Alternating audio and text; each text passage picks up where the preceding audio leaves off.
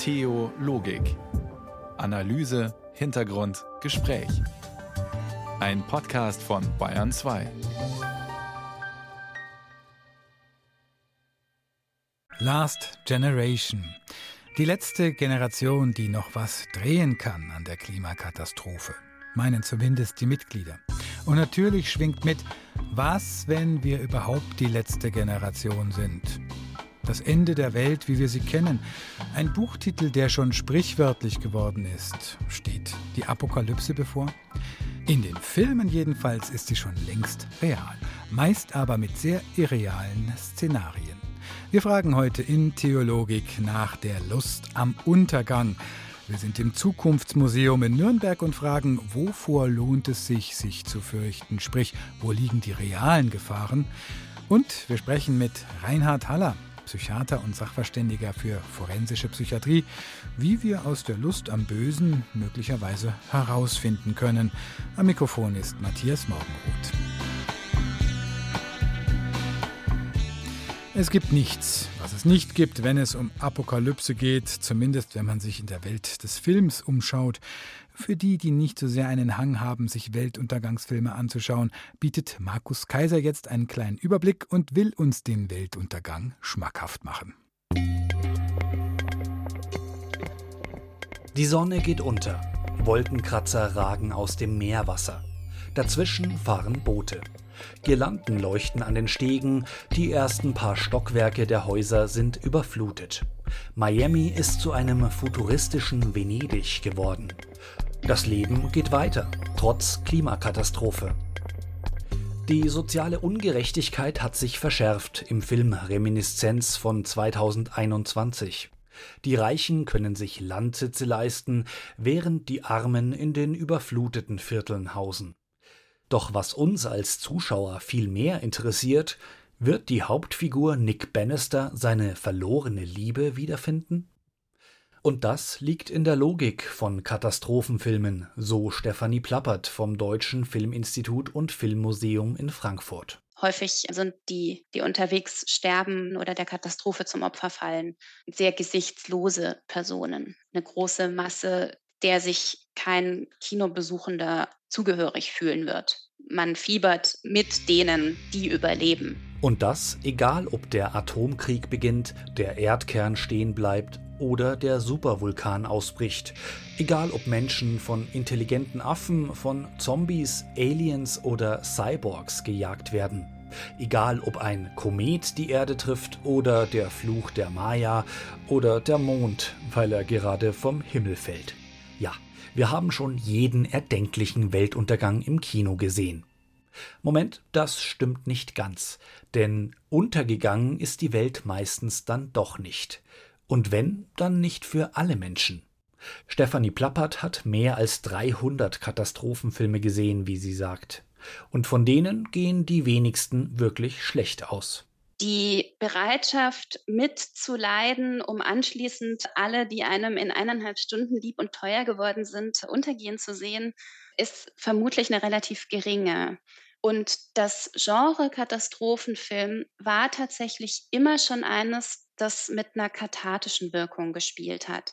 Also mit dem Gefühl, etwas Gesehenes mit zu erleben, durch die Geschehnisse mit zu leiden, um am Ende geläutert und hoffnungsfroh daraus hervorgehen zu können.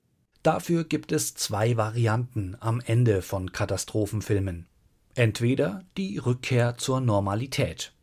Die Aliens aus Independence Day sind besiegt und die zerstörten Städte werden wieder aufgebaut. Oder der Neuanfang, wie in Interstellar.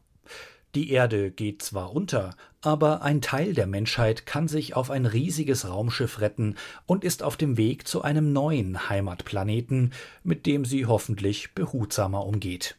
Das Kino bietet meist eine Hoffnungsgarantie. Die Katastrophe lebt in unserer Vorstellung immer auch von dieser Faszination, die wir an dem Maximalen haben, also am größtmöglichen.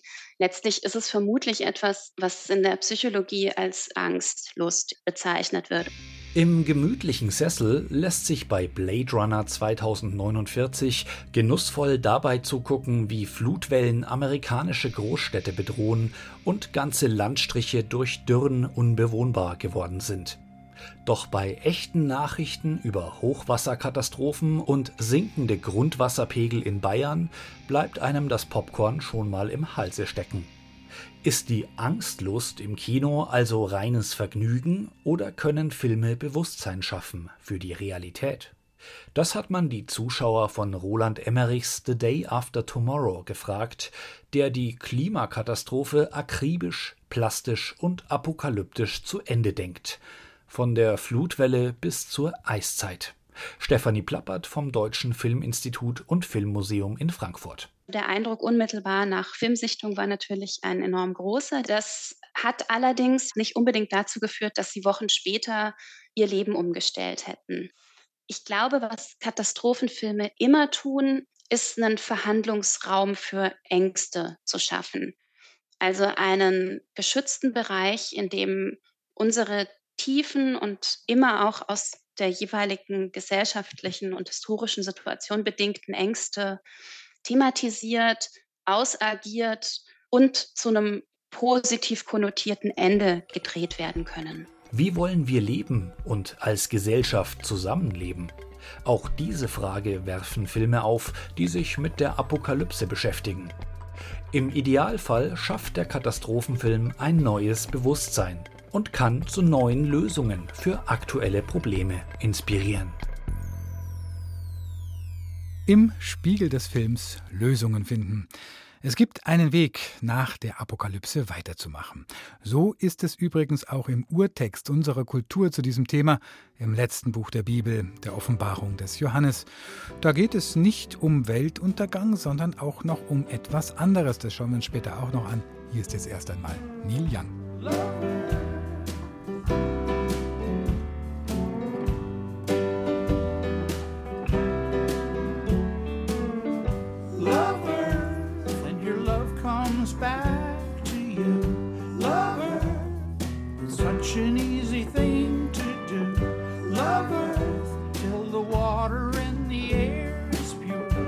From the birds in the sky to the fishes deep in the sea. Love Earth. Love Earth. Love Earth. The place where all the children can live.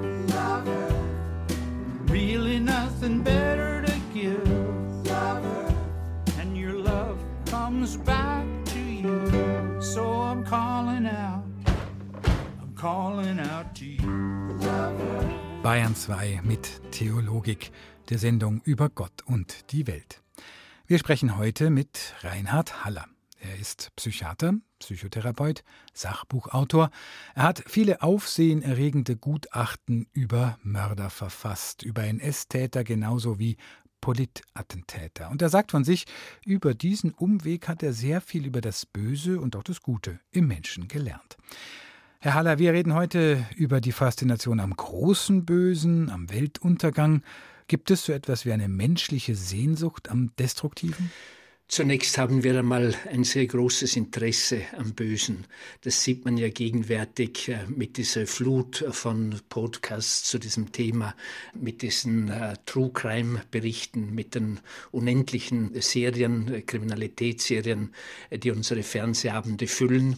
Und ich denke, äh, da geht es zum einen darum, dass es tatsächlich spannende Geschichten sind. Also das Böse fasziniert schon auf dieser rein kognitiven Ebene. Aber es spielt auch eine gewisse Rolle, dass hier etwas ausgelebt wird, was vielleicht in unserer Gesellschaft äh, sonst sehr stark verdrängt wird. Und zum Dritten, meine ich, wird darin immer auch ein Spiegel gesehen in sich selbst. Wir alle wissen ja oder ahnen zumindest, dass wir uns nicht nur gute, sondern auch böse Anteile haben. Das sind diese berühmten Abgründe des, der menschlichen Seele. Die wollen wir natürlich kennenlernen, die sind verschattet. Und äh, ich denke, dass wir in diesen äh, Krimis und in diesen True Crime Stories das suchen, was möglicherweise in uns selbst verborgen sein könnte. Und führt das dann im realen Leben bei uns zu irgendetwas? Also, dass wir unseren eigenen verschatteten Keller dann auch mal betreten können? Oder ist es sozusagen, ähm, hat es eine kathartische Wirkung und wir sagen, na gut, dann brauchen wir nicht um uns selber drehen und kümmern?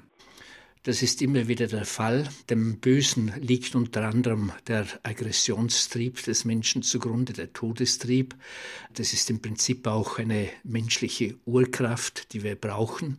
Allerdings können wir in unserer heutigen Zeit die Aggressivität nicht mehr so abführen, wie das vielleicht früher auch oft geschehen ist, wo es noch viel häufiger Kriege gegeben hat als heute leider auch wieder, wo man aber auch sehr viel körperliche Arbeit gemacht hat, Bäume fällen musste Kohlensäcke tragen, Heuen und laute Dinge, die auch zu einer Abfuhr des Aggressiven geführt haben. Hier haben wir in der heutigen Zeit einen gewissen Stau, äh, der besonders bei jungen Männern sehr äh, groß ist, sehr ausgeprägt ist, weil hier eben der Zuwachs der körperlichen Kräfte, weil hier äh, der Eroberungswille eine Rolle spielt, weil hier das Konzert der aggressiven Hormone auch auf dem ähm, höchsten Punkt ähm, spielt. Und äh, dementsprechend, glaube ich, sucht man eine Umsetzung dieser Aggressivität, indem man eben Geschichten, äh, Filme über das Böse betrachtet. Das hat einen gewissen kataralischen Effekt, kann aber auch zur Nachahmung führen oder indem man eben auf moderne Art und Weise das Böse auslebt. Das geschieht vor allem durch Virtualisierung. Das Verbrechen, auch das Böse verlagert sich ja mehr und mehr ins große Netz. Herr Haller, Ihr jüngstes Buch handelt von, wie es heißt, der dunklen Leidenschaft. Gemeint ist der Hass. Wieso haben wir eine Leidenschaft für das? Ich weiß nicht, ob dieser Ausdruck tatsächlich stimmig ist, aber ich habe keine bessere Bezeichnung, keine bessere Kategorisierung für den Hass gefunden. Äh, Sigmund Freud hat gesagt, der Hass ist etwas noch Tieferes, es ist etwas Triebhaftes, es ist der Trieb zum Tod. Ich meine, dass Leidenschaft das Ganze vielleicht noch etwas äh, besser trifft, weil es tatsächlich etwas ist, was nur Leidenschaft. Denn bei allen anderen Emotionen haben wir ja auch gute Seiten. Wut tut bekanntermaßen gut, vor allem den Tätern, also weniger den Opfern wahrscheinlich. Zorn kann ja sogar heilig sein. Rache dient der Wiederherstellung der Gerechtigkeit konstruktiver Neid regt uns an, dass wir große Leistungen erbringen und besser sein wollen als der Konkurrent. Und selbst der heute immer herangezogene Narzissmus hat im rechten Maß durchaus auch seine guten Seiten. Das heißt, er dient unserem Selbstwertgefühl, ähm, er gibt uns Durchsetzungsvermögen, er gibt uns ein gewisses Vertrauen. Das Problem ist, wenn es zu viel davon wird. Beim Hass hingegen finden wir keine dieser Eigenschaften. Hass ist immer eine kalte Emotion, die auf Zerstörung, die auf Tod ausgerichtet ist. Vielleicht gibt es eine kleine Ausnahme davon, der bekannte Nobelpreisträger Nelson Mandela, der ja viele Jahre, die besten Jahre seines Lebens im Gefängnis verbringen musste, hat ja gesagt, ähm, ich habe diese Zeit nur mit Hass auf diejenigen, die mich eingesperrt haben, überleben können, sonst hätte ich das nicht durchgestanden.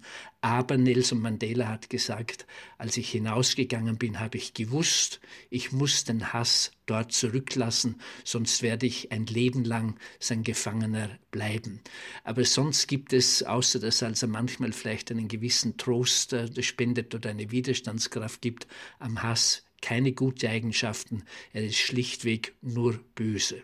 Der ist schlichtweg einfach da. Das muss man zunächst einmal konstatieren. Der Mensch ist eben irgendwie auch mal nur böse. Der Hass gehört zur Grundausstattung der menschlichen Gefühlswelt. Der ist im Übrigen auch ein etwas nur menschliches. Im tierischen Bereich äh, gibt es keinen Hass. Hass ist aber komischerweise oder interessanterweise, ich weiß selbst nicht warum, es hat mir es bisher auch noch niemand schlüssig erklären können, in der christlich-jüdischen Religion keine Sünde, im Gegensatz beispielsweise zum Zorn. Er gehört im Buddhismus zu den drei Geistesgiften, nicht aber in unsere Kultur. Es gibt eine Erklärung dafür bei Thomas von Aquin, aber ich muss ehrlich sagen, die habe ich bis heute nicht richtig verstanden. Die Frage ist, ist es dann gut, dass wir uns apokalyptische Geschichten, Geschichten vom Weltuntergang erzählen oder nicht? Hat das abschreckende, kathartische Wirkung?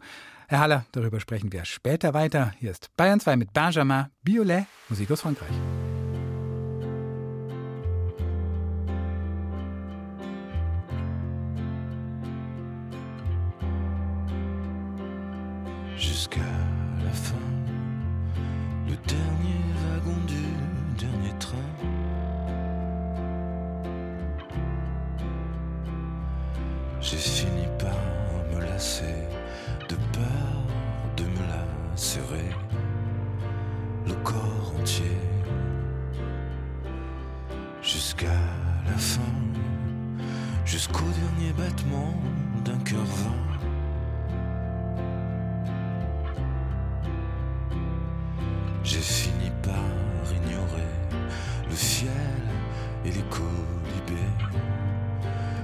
Ciel fées. Car aussi longtemps que la pluie. Tut es jetzt auf irgendeine Weise gut, sich in Weltuntergangsstimmung zu versetzen oder nicht? Bevor wir darüber weiterreden, schauen wir in ein Museum, das nicht die Vergangenheit, sondern die Zukunft ausstellt. Im Zukunftsmuseum in Nürnberg, das zum Deutschen Museum in München gehört, kann man eintauchen in die Welt der Cyborgs, in die Smart City und noch vieles andere. Julia Rupprich war für uns in der Zukunft unterwegs und fragt nach den Dingen, die, naja, Angst machen sollen sie uns natürlich nicht, aber die wir zumindest bedenken sollten. Keiner von uns würde Madrid, Spanien schreiben. Die Gruppe Jugendlicher ist sich sicher. Sie haben die KI erkannt. Denn genau darum geht es bei dem Spiel Bot or Not im Nürnberger Zukunftsmuseum. Dazu müssen Sie Fragen an einem Computer beantworten. Beispielsweise, wie heißt die Hauptstadt von Spanien? Doch eine der Antworten stammt nicht von den 16-Jährigen, sondern von einer KI. Werden die Jugendlichen sie erkennen? Ja, orange auf jeden Fall. Erwischt. Die Jugendlichen haben die Antwort der KI erkannt und den richtigen, in dem Fall den orangenen Buzzer gedrückt. Denn die KI, die bei dem Spiel zum Einsatz kommt, antwortet scheinbar noch zu formell, zumindest im Vergleich zu einer Gruppe Jugendlicher und wird als solche identifiziert. Doch wird das auch in Zukunft noch so sein? Wird die KI nicht bald schon besser sein als wir Menschen? Genutzt wird KI schon jetzt in vielen Bereichen, in der Produktion, bei der Bilderkennung, aber auch im Umgang mit Menschen, wie beispielsweise durch Chatprogramme, erklärt Maike Schlegel, Kuratorin am Museum. KI durchdringt immer weiter unsere Lebenswelt und äh, die Frage ist, an welchen Stellen möchten wir das? Was könnten die Konsequenzen sein? Und wo hilft künstliche Intelligenz auch? Die künstliche Intelligenz wird ja entwickelt, um Prozesse für uns einfacher zu machen, um zu unterstützen, zum Beispiel in der Medizintechnik, aber auch in unserem Alltag. Und daher ist es eine ganz große Chance. Und natürlich geht es auch bis in unsere Kommunikation hinein. Also wenn wir jetzt zum Beispiel ChatGPT betrachten, gibt es eben auch kreative Bereiche und da ist eben die Frage, wie weit kann KI da eigentlich sein? Was sind die Chancen und was sind die Risiken? Dem Zukunftsmuseum in Nürnberg ist es wichtig, verschiedene Szenarien aufzuzeigen. Denn auch wenn KI dem Menschen an vielen Stellen etwas abnehmen kann, birgt sie doch Gefahren. Was, wenn der Mensch, anders als im Spiel Bot or Not, eben nicht mehr in der Lage sein wird, die KI als eine solche zu erkennen? Ich würde vielleicht eher sagen, wo ist es noch notwendig, das voneinander zu unterscheiden? Wenn ich jetzt zum Beispiel einen Termin vereinbare, äh, ist es mir da wichtig, mit einer Person zu kommunizieren oder ist es auch für mich in Ordnung, mit einem Sprachmodell zu kommunizieren und etwas zu vereinbaren? Also es geht da eigentlich um Medienkompetenz. Dass eine solche Medienkompetenz in Zukunft immer wichtiger werden könnte, sieht man an einer anderen Stelle der Ausstellung. Sag mir, Kannst du die Persönlichkeiten dieser Menschen erahnen? In einer Simulation spricht der Besucher mit einer Person auf einem Bildschirm, die es eigentlich gar nicht gibt. Es ist das Gesicht einer Schauspielerin, die einer KI ihr Aussehen geliehen hat. Und auch die Menschen, deren Bilder die KI gerade auf einem Bildschirm zeigt, gibt es eigentlich gar nicht. Ich habe sie erschaffen. Wenn ich wollte, könnte ich ihnen auch eine Geschichte geben, ihnen Leben einhauchen, diese künstlich erschaffene Person, die so freundlich aussieht, könnte zum Beispiel für Propagandazwecke eingesetzt werden oder Fake News verbreiten. Ist der Einsatz von KI künftig für die Menschen ein Fluch oder ein Segen? Es ist das, was man daraus macht, erklärt Maike Schlegel, Mitarbeiterin am Zukunftsmuseum in Nürnberg. Es ist ja bei künstlicher Intelligenz so wie mit allen anderen Technologien. Wenn ein Missbrauch möglich ist, dann wird es auch irgendwo auf der Welt zu einem Missbrauch dieser Technologie kommen. Es gibt immer Personen, die sich nicht an die Regeln halten oder auch äh, Dinge ausnutzen wollen zum Beispiel. Und deshalb ist eben wirklich die Frage, unter welchen Bedingungen möchten wir welche Technologie einsetzen, in welchen Bereichen. Und dazu braucht es einen gesellschaftlichen Diskurs.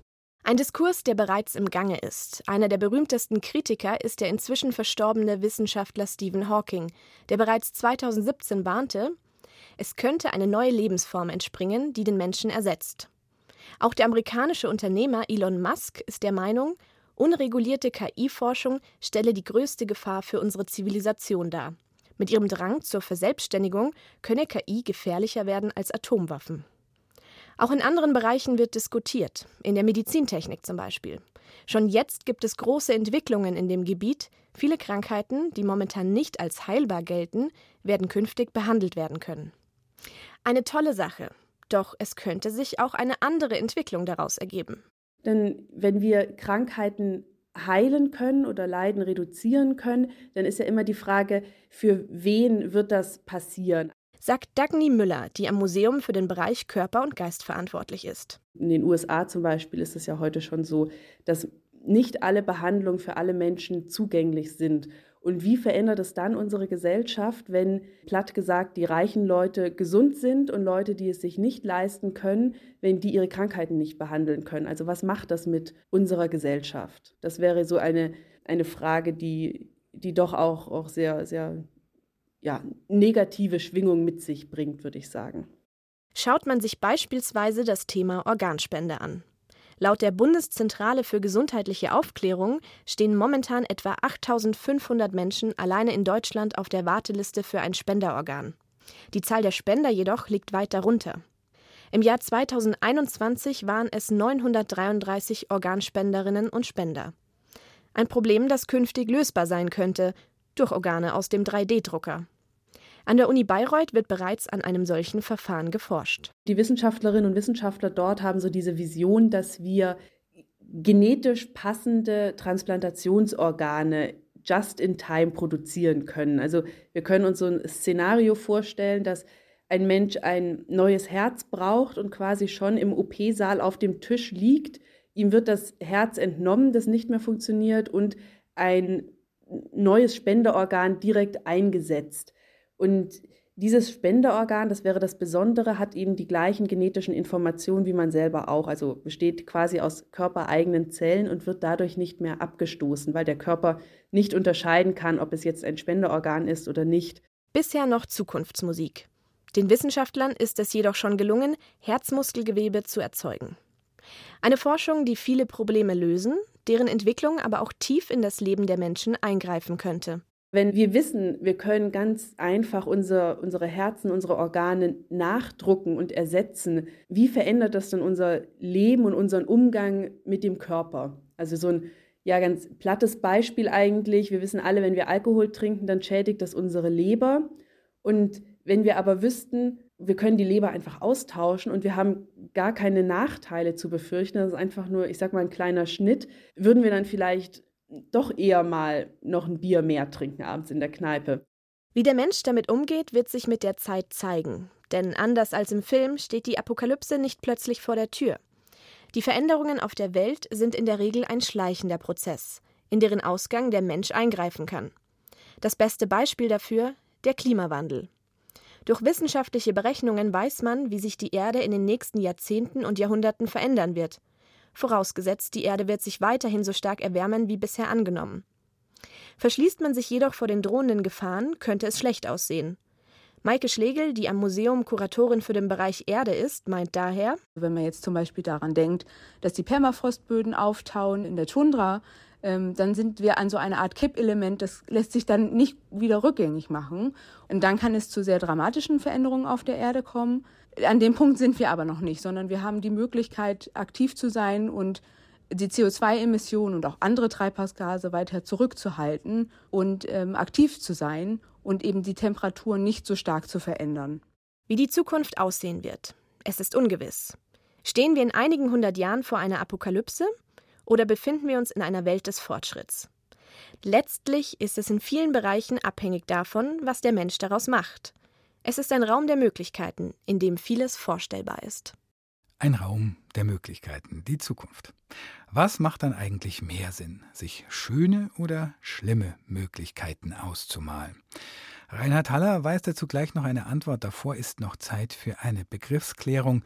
Die Apokalypse steht bekanntlich am Ende der Bibel. Es ist die Vision des Johannes auf Patmos. Jahrhundertelang das Weltuntergangsszenario schlechthin in unserem Kulturkreis. Und dabei, so hat es Viktoria Hausmann herausgefunden, vielleicht doch auch beides Symbolerzählung für Schlimmes und für Schönes. Als das Lamm das vierte Siegel öffnete, hörte ich die Stimme des vierten Lebewesens rufen, Komm! Da sah ich und siehe ein fahles Pferd. Und der auf ihm saß, heißt der Tod. Und die Unterwelt zog hinter ihm her. Und ihnen wurde die Macht gegeben über ein Viertel der Erde. Macht zu töten durch Schwert, Hunger und Tod. Und durch die Tiere der Erde. Das letzte Buch der Bibel, die Johannesoffenbarung, spricht von einem Tag des Zorns des jüngsten Gerichts. Die vier Reiter der Apokalypse, sie bringen Krieg, Hunger, Krankheit und Tod. Und eine der vier Gestalten gab den sieben Engeln sieben goldene Schalen voll vom Zorn Gottes, der da lebt von Ewigkeit zu Ewigkeit.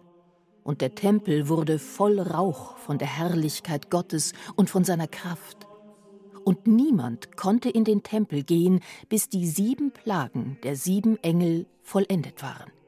Und ich hörte eine große Stimme aus dem Tempel, die sprach zu den sieben Engeln Geht hin und gießt aus die sieben Schalen des Zornes Gottes auf die Erde. Klimakrise, Inflation, Krieg, Flucht und Vertreibung. Unkontrollierbare Ereignisse schüren die Angst vor einer bevorstehenden Apokalypse. Auch heute kursieren solche Weltuntergangsszenarien. Und das nicht zum ersten Mal. Besonders radikal äußerte sich das zum Beispiel im 16. Jahrhundert in Münster. Die apokalyptischen Wiedertäufer verkündeten, der Weltuntergang stünde unmittelbar bevor. Die Täufer sahen sich als die alleinigen wahren Christen, berufen mit dem Schwert die Gottlosen auszulöschen, denn nur sie würden überleben und das neue Jerusalem erbauen. 1529 verkündete der Reichstag zu Speyer, dass die Wiedertäufer mit dem Tode bestraft werden. Gewalt folgte auf Gewalt. Warum diese Bilder vom Weltuntergang? Sollen uns die vier Reiter der Apokalypse Angst machen? Beschreibt die Offenbarung des Johannes wirklich das Ende der Welt? Oder sind die darin beschriebenen Visionen eher Ereignisse um ca. 90 nach Christus? Das sagen zumindest heutige Theologen wie die evangelische Theologin Lucia Suter-Rehmann von der Universität Basel. Der Autor Johannes von Patmos war ein Priester im Exil. Auf Patmos leben war wahrscheinlich eine Verbannungsinsel, vielleicht sogar eine Strafkolonie. Also was er schreibt, schreibt er eigentlich aus der Perspektive eines Gefangenen oder eines Verbannten. Der hat Gewalt erfahren und Unrecht und seine Mitgenossen auch. Und trotzdem oder erst recht äh, hofft er auf eine neue Welt, in der Gerechtigkeit wirklich zählt. Damit steht Johannes von Patmos in einer Reihe jüdischer Propheten, die ebenfalls ihre Versionen des Weltuntergangs in der Bibel hinterlassen haben. Auch Ezekiel, Daniel und Baruch haben Bücher geschrieben, in denen es um die Zerstörung Jerusalems bzw. der Welt, die Ankunft des Messias und die Wiederkehr Gottes geht. Gemeinsam haben all diese Texte, dass sie in Zeiten geschrieben wurden, in denen es den Menschen schlecht ging. Krieg, Hunger, Krankheit und Tod sind immer die großen Schrecken der Menschheit. Doch gerade in der Beschreibung der Apokalypse kann Hoffnung stecken, so Benediktinermönch Abt Johannes Eckert, der ein Buch über Hoffnungsbotschaften in der Apokalypse veröffentlicht hat. Apokalypse auf Deutsch heißt Veröffentlichung. Es wird offengelegt, um was es Gott geht. Wenn Sie die Apokalypse von hinten bis vorne lesen, finden Sie keinen Weltuntergang. Sie finden furchtbare Katastrophen, wo einiges kaputt geht, aber nicht alles. Und am Ende steht diese Stadt, die von Gott her auf den Menschen zukommt und die Zusage Gottes, seht, ich mache alles neu. Das meint wesentlich neu, das griechische Wort, sondern von innen raus neu meint es. Und das ist natürlich was anderes. Und dann steht auch am Ende, das ist zumindest die christliche Sicht, am Ende steht nicht der Weltuntergang, sondern die Vollendung der Welt. Auch die Theologin Lucia Suter-Rehmann findet, man sollte die Szenarien der Offenbarung eher metaphorisch interpretieren. Es will öffnen die Türen, die Tore, der Himmel, die Augen, die Ohren, die Erde, alles geht auf, das Meer geht auf vor unseren Augen, wie wenn wir träumen würden. Eine Antwort war, ähm, ja, das löst Angst aus, es ist ein Buch, das Angst macht und vom Weltuntergang spricht. Aber ich denke, es gibt auch ganz andere Arten, das Buch zu lesen. Apokalyptische Texte können also den Menschen Mut machen, sich für eine bessere Welt einzusetzen. Und das Ende der Welt würde ich getrost Gott überlassen. Das ist die Antwort für den gläubigen Menschen und für den Menschen, der nicht gläubig ist, würde ich sagen, für was Gutes, ganz im Sinn Luthers, würde heute ein Apfelbäumchen pflanzen. Was kann ich Gutes heute in dieser Welt pflanzen? Wo kann ich etwas Gutes tun, das Sinn gibt und für das sich heute und morgen, sofern es morgen noch gibt, zu leben lohnt. Viktoria Hausmann über die Deutung der biblischen Apokalypse. Beautiful South. Don't fear the Reaper.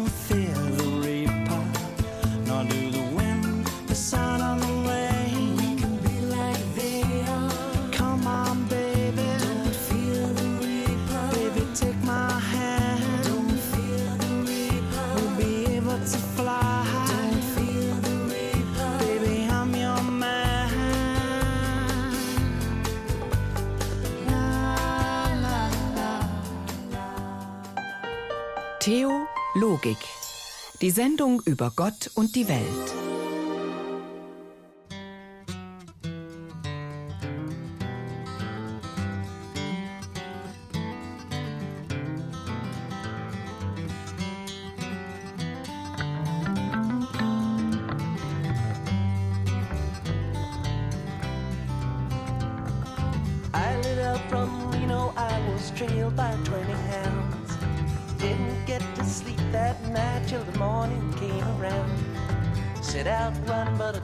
Time. A friend of the devil is a friend of mine. I get home before daylight, just might get some sleep tonight.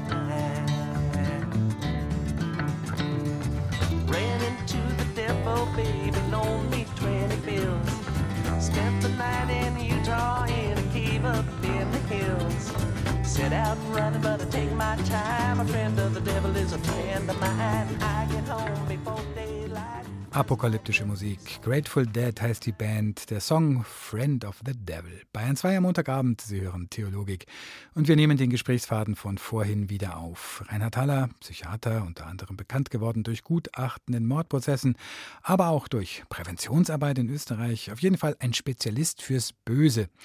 Herr Haller, ist es nun gut, dass wir uns apokalyptische Geschichten erzählen oder dass sie uns faszinieren? Oder bräuchten wir nicht Geschichten mit dem guten Ausgang, um uns zu distanzieren von der destruktiven Kraft in uns und um uns herum?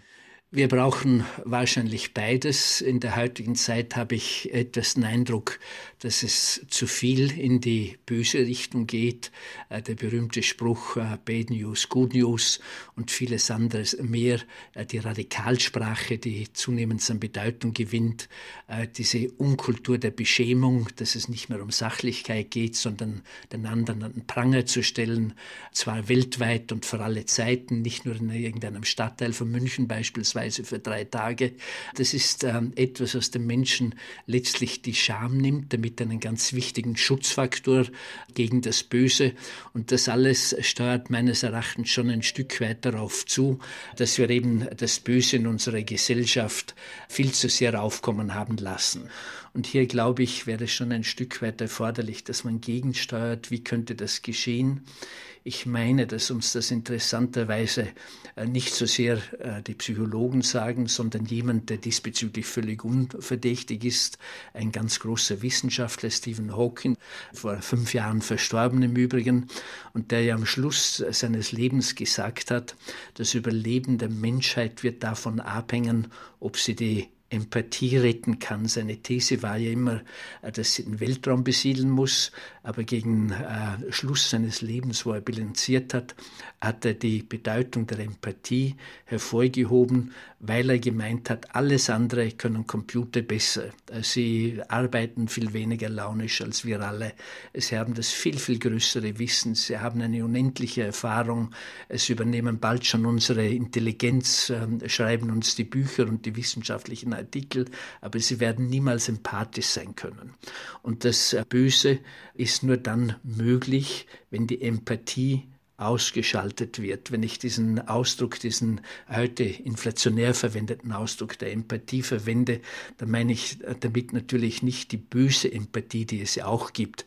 Ein Sadist ist auch sehr empathisch, er weiß genau, was seinem Opfer am meisten wehtut, sondern ich meine die positive Empathie, also sprich die Sympathie, das Mitleid, das Hineinfühlen in einen anderen Menschen. Und ähm, ich denke, wir sollten alles tun, um die Empathie, dieses urmenschliche Menschliche viel mehr wieder zu fördern, auf welcher Ebene wir auch immer tätig sind. Und wie könnte das geschehen? Heißt es dann natürlich dann weg von den digitalen Geräten, die immer ja einen unempathischen Bildschirm zwischen uns und dem Gegenüber schalten oder? Nein, Keinesfalls, ich bin also alles andere als ein technikfeindlicher Mensch. Ich denke, es muss uns aber immer bewusst sein, dass wir über diese Dinge, die ja nichts anderes als Maschinen sind, Geräte bestimmen müssen und nicht sie über uns. Und ich denke, es ist vor allem auch wichtig, dass wir den äh, Computern, den humanoiden Robotern nicht unsere Emotionalität und unsere Empathie überlassen oder sogar von diesen übernehmen. In der heutigen Zeit ist es ja so, dass die Maske der Coolness, die man im Prinzip aus dem digitalen Bereich übernommen hat, alles ist cool, cool, mega cool, dass die also letztlich das Ideal äh, der Menschen bestimmt und das ist natürlich eine äh, schlechte Entwicklung, denn hinter dieser Maske der Coolness sind sehr liebesbedürftige, sehr zuwendungsbedürftige Menschen, die es vielleicht auch nicht zeigen können, sondern dass sie eben diese positive Resonanz brauchen, dass sie Sehnsucht danach haben. Und wenn ihnen die nicht gegeben oder vorenthalten wird, dann entstehen böse Ideen. Ein klassisches Beispiel dafür ist eines der für mich unbegreiflichsten Verbrechen der heutigen Zeit, das Böse schlechthin könnte man fast sagen.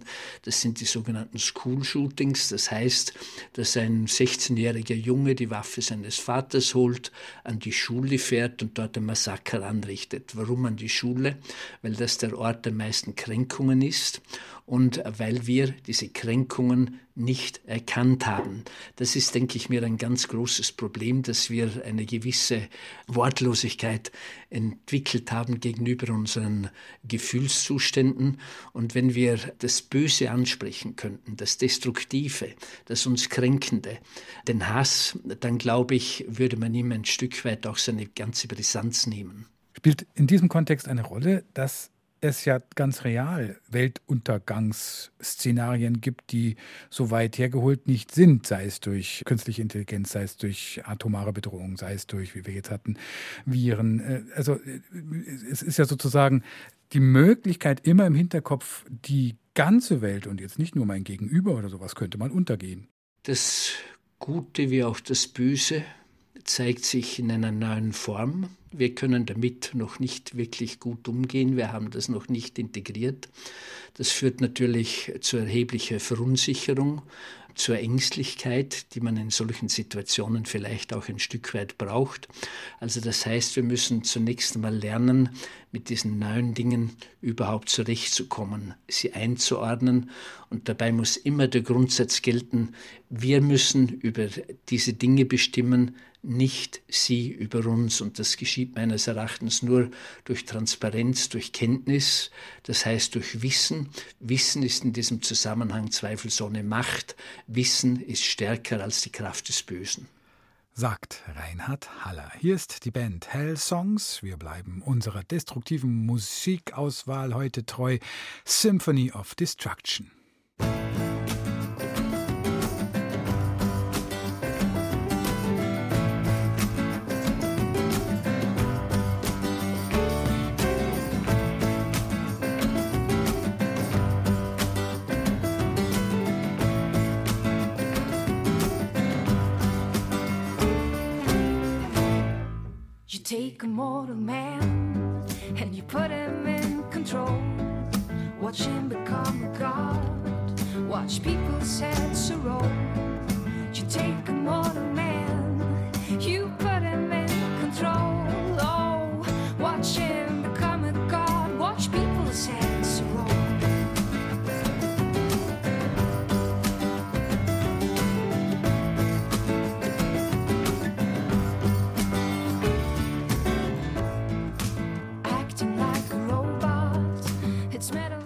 Das war's für heute mit Theologik auf Bayern 2.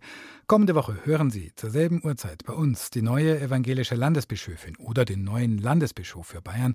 In einer Woche ist Wahl und am Abend steht dann fest, wer Heinrich Bedford Strom in seinem Amt beerbt. Am Mikrofon war Matthias Morgenroth und das letzte Wort hat heute Stefan Höpfinger. Er ist Studienleiter der Katholischen Akademie in Bayern. Was bleibt, sagt Paulus bekanntlich, und hoffentlich bleibt es auch nach der Apokalypse, sind diese drei Glaube, Liebe, Hoffnung, und das sind unsere Fragen danach. Was glaubst du? Ich glaube an Gott, den allmächtigen Vater, an seinen Sohn und den Heiligen Geist. Was hoffst du? Ich hoffe auf einen gnädigen Gott und das ewige Leben. Was liebst du? Ich liebe meine Frau. Und der letzte Gedanke vor dem Einschlafen? Danke für den schönen Tag.